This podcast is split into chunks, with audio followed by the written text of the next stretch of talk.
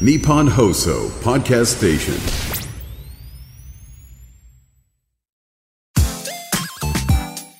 93 AM1242 日本放送青木愛スポーツトゥユー。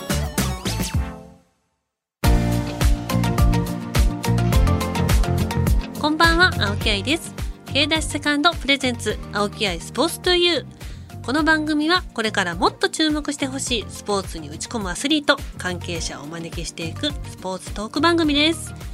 その競技の魅力やこれからの発展に向けてお話をしながらスポーツの持つ無限の魅力を YOU ラジオの前のあなたにお届けしていきます。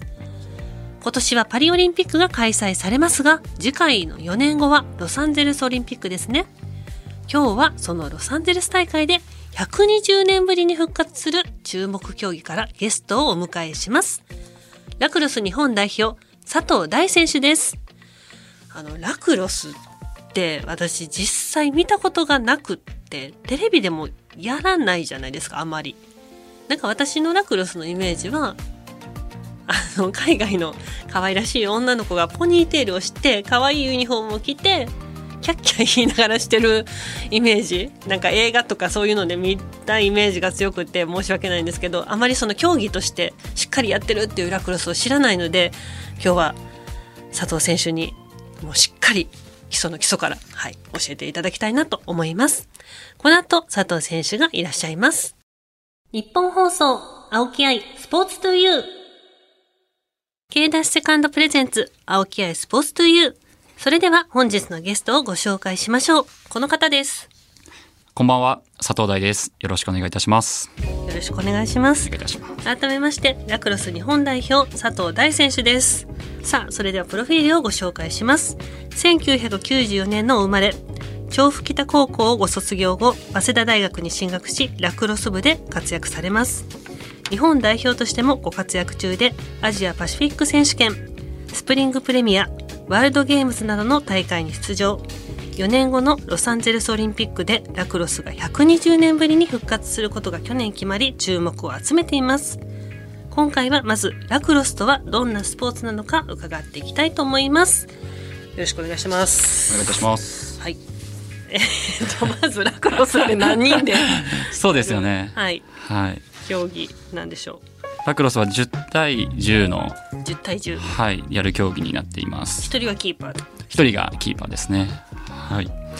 で、クロスと呼ばれる、この網、先端に網がついた道具を持ってえ試合をするんですが、はい。えーまあポジションはえーアタック、ミッドフィルダー、ディフェンス、ゴールキーパーと、まあ、サッカーと同じようなアタック、ミッドフィルダー、あ、はいフォワード、フォワードがアタックっていう。そうですねサッカーと同じだと思っていただいて大丈夫ですででゴールキーパーとかディフェンスの選手は、まあ、この棒が長かったりとか。あ、長さ違うんですか？網が虫取り網ぐらい大きかったりみたいな種類があったりするので。これが今今日持ってきてくださってるんですけど、道具を。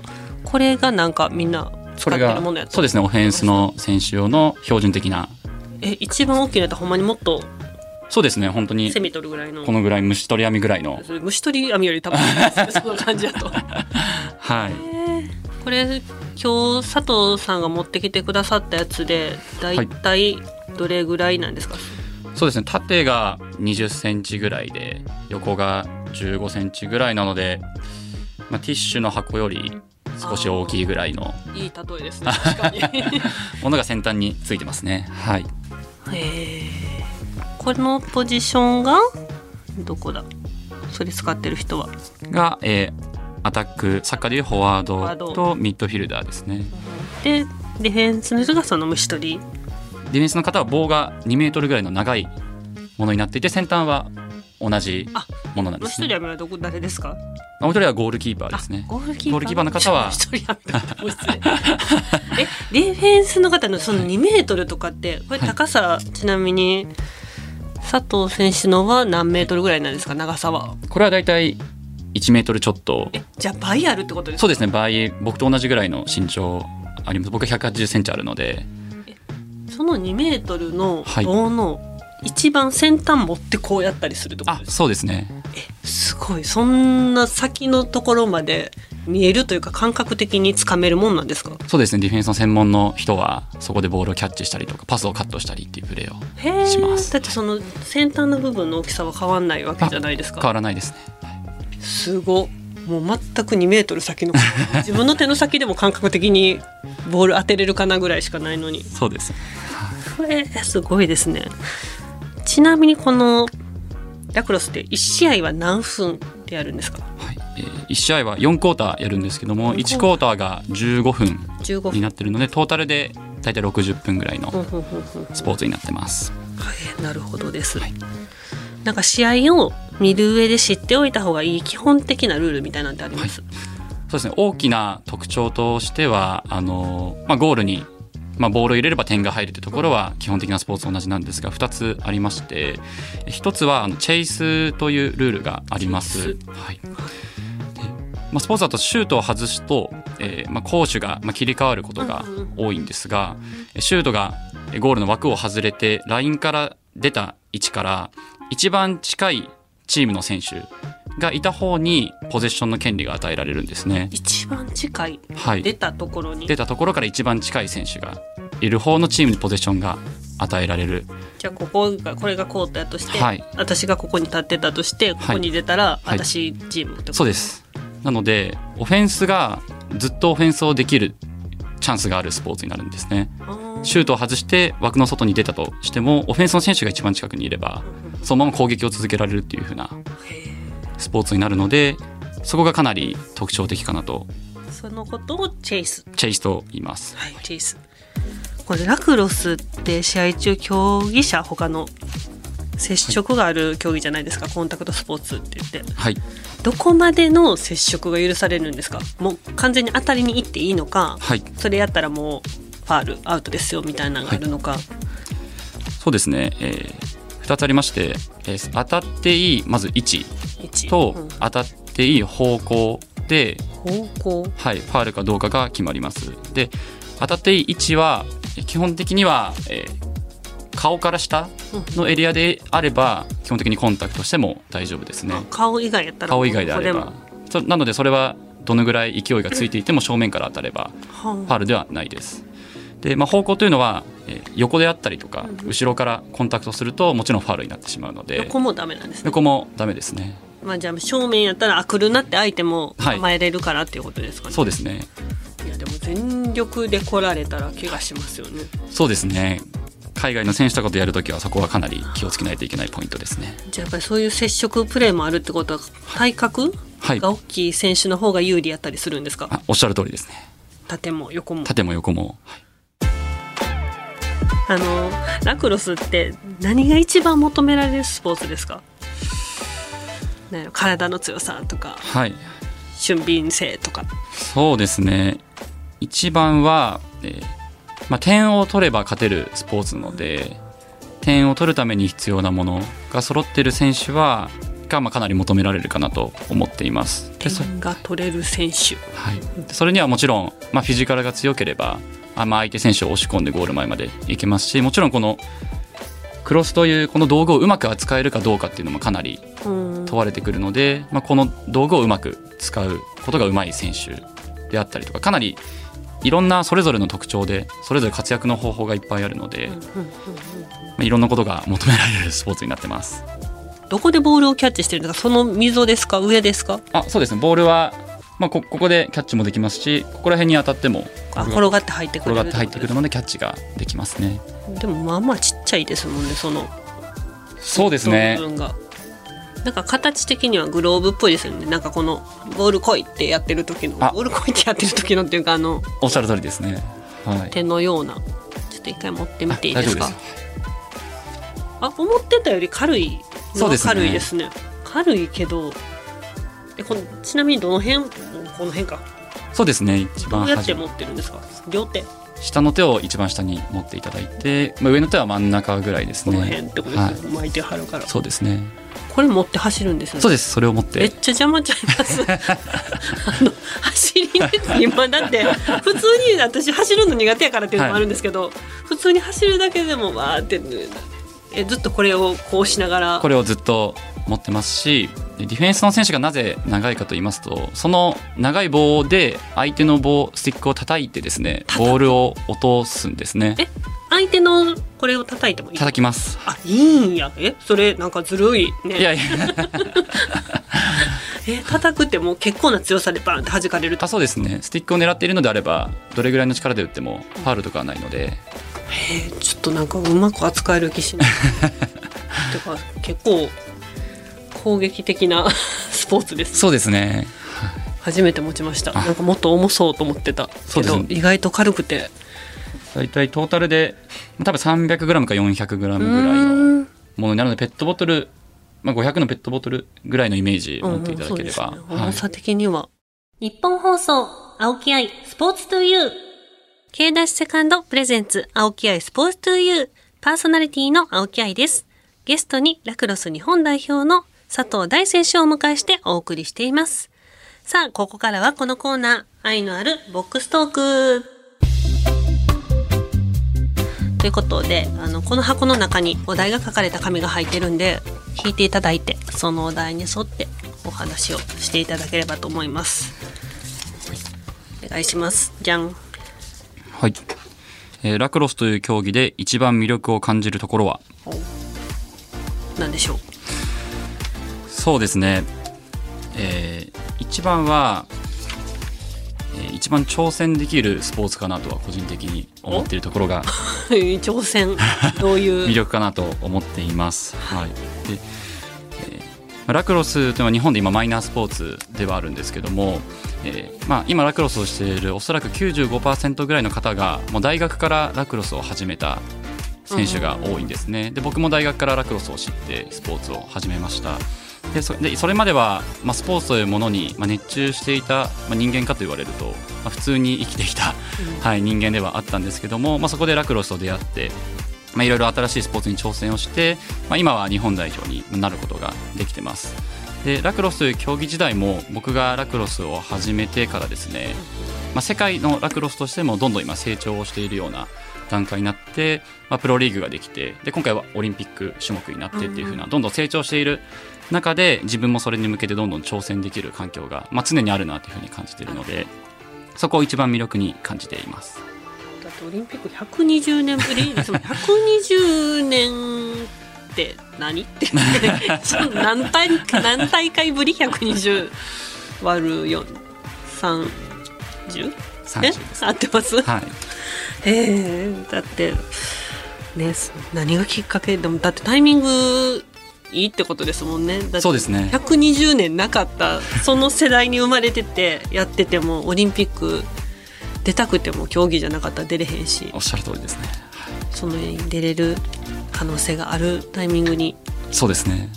生まれてっていう。いやまたちょっと挑戦ができるなとうん。思ってますね、はいちなみにですけど多分ラクロスってあの佐藤先生大学からっておっしゃってましたけどなんやろ大学入るまで例えば高校の部活動であるだとか中学校で部活であるかどうかわかんないですけどどっかそういうクラブチームがあるとかやる環境っていうのはあるものなんですか他に？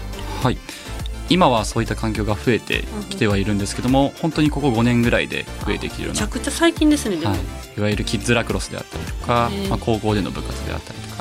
それでも本当に片手で数えられるぐらいの高校での部活とかしかないような状況なのでかなり少ないかなと思います。じゃあなんかそのオリンピック競技に決まったのをきっかけにこれからもっと増えるかもしれないですね。そうですね。増えてくれるとい始めれるっていうのが増えたら。はい。ではもう一枚いきましょう。はい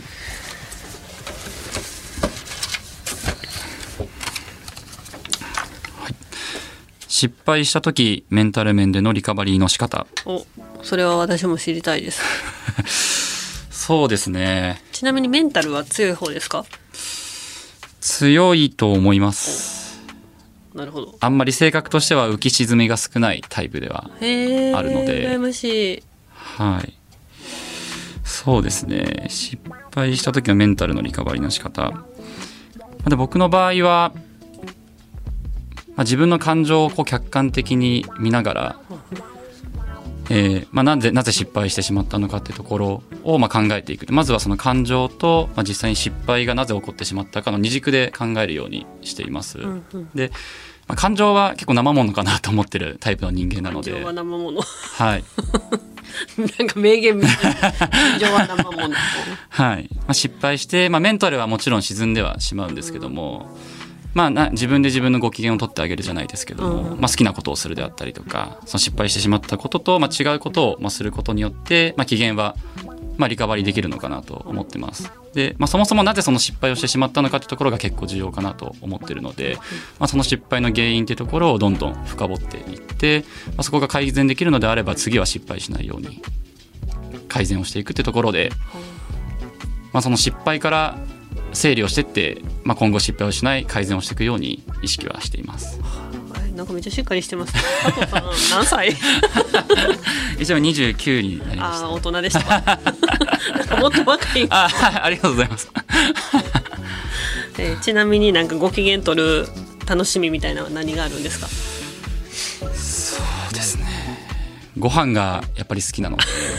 いい美味しいもの食べて。美味しいものをいっぱい食べる。エネルギーつけて頑張るぞって。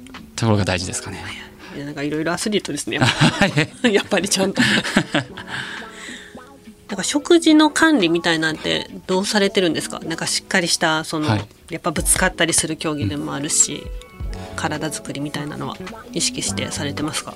そうですね。僕はかなり意識をして、えー過ごしていましてやっぱりこう栄養、まあ、いわゆる PUC バランスみたいなところから、まあ、食事を計算していって、まあ、そこで、まあ、取っていくっていう風なところですね毎日自分で、え自炊もされますか？もうほとほぼほぼ自炊をしています。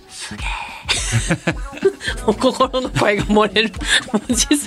私現役時代も実家暮らしやった。母に作ってもらえたりとか、まあ、合宿行ったらん。そっちで食事が出て、まあ、自分でカロリー計算とかバランスを見ながら取ってましたけど、実だって練習して帰ってきて自分でその栄養バランス考えながらはい。自炊、栄養バランス考えながらの自炊ってめっちゃ大変ちゃいます？そうです。なのでそこは、まあ、体をしっかり作ろうって考えた時に、まあ、栄養のところからまずは勉強をしていってで実際に自分の体でこうどういったものが合うのかっていうのを試していって今ようやく、ままあ、それを、まあ、9年ぐらいやって落ち着いたかなっていうふうな。えなんか博士かな？なんか教授っぽいんですけど。話してても。えー、すごいなんか多分いろいろ自炊されてるということなので、はい。レパートリー多いと思いますけど一番これは自信持って人にも出せるぞっていうお料理なんですか？そして一番気に入っているのは鮭の味噌のホイル焼きは、まあ、他の方にも出せるかなと思ってますね。お肉じゃないんですね。もっとがっつり系いくんかなと思ったら。はい、結構魚が好きでよく食べてますね。体にいいですもんねお魚もね、はい。ちょっと見習いたいですね料理の。私なんてまだ男子大学生初めて一人暮らししましたぐらいの 自炊しかしていいし盛り付けも。え盛り付けもちゃんとされます、いやもうそこは、はい。食べれたら栄養が大事。はい。い。やもう素晴らしい。見習います。はい。ということではい。愛のあるボックストーク今回はここまでですいやいやもうマジでちょっと尊敬します。人として アスリートとしても人としても尊敬します。ちょっと見習いたいと思います。佐藤選手とはここでお別れですがまだまだ話し足りないので次回もゲストに来ていただきます。今日はいかがでしたか？そうですね。やはりいろんな人にラクロスを知っていただける機会かなと思うので、まあ、とても楽しく話せたんじゃないかなと思っています。私もちょっとラクロスのこと、はい。まだまだあれですけど、今日は知ることができました、はい。ありがとうございます。ということで次回もよろしくお願いします。今週のゲストはラクロス日本代表の佐藤大選手でした。ありがとうございました。ありがとうございました。日本放送青木愛スポーツトゥユー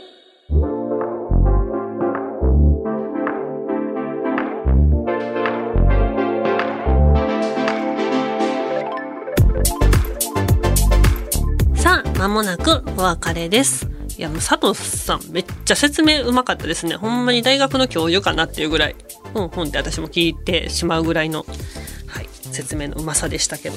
あのラジオの収録が終わってからちょっと佐藤さんとお話ししてたんですけど収録終わっててこれも収録やけど2人で話してるとこの部分ね。あのクロスあの何？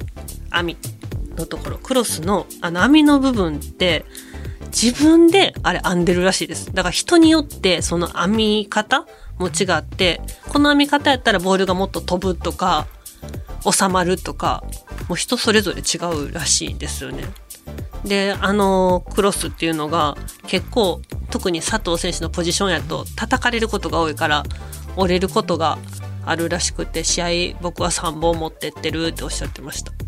しかもなんかあのめっちゃくちゃそのなんでラジオでそんな話できひんかったんやって思うぐらいちょっと網のとこの話をしたい。その網の深さとかにも決まりがあるらしいんやけど試合の時にはそれは測られへんくってその深さとかね試合中になんか相手の選手あれ深すぎちゃうん網とかなったら相手選手が申告するらしいですあの人網深いとかほんでそれ申告したら審判とかそういう人が測ってそれで深さが深すぎたら「あ今の1点取り消しね」とか「はいそこから3分出れないよ」とかいうルールがあるらしいです。いやなんか奥が深いというか面白いなと思いましたね。はい。さあそして番組ではあなたからの質問メッセージもお待ちしています。番組メールアドレスは aispo.1242.com aispo.1242.com です。また、パソコン、スマートフォンアプリ、ラジコのタイムフリー機能を使って、この番組をもう一度聞くことができます。ぜひチェックしてください。さらに、タイムフリーが終わった後は、番組ホームページから、ポッドキャストで聞けます。ぜひ、ホームページにアクセスして聞いてくださいね。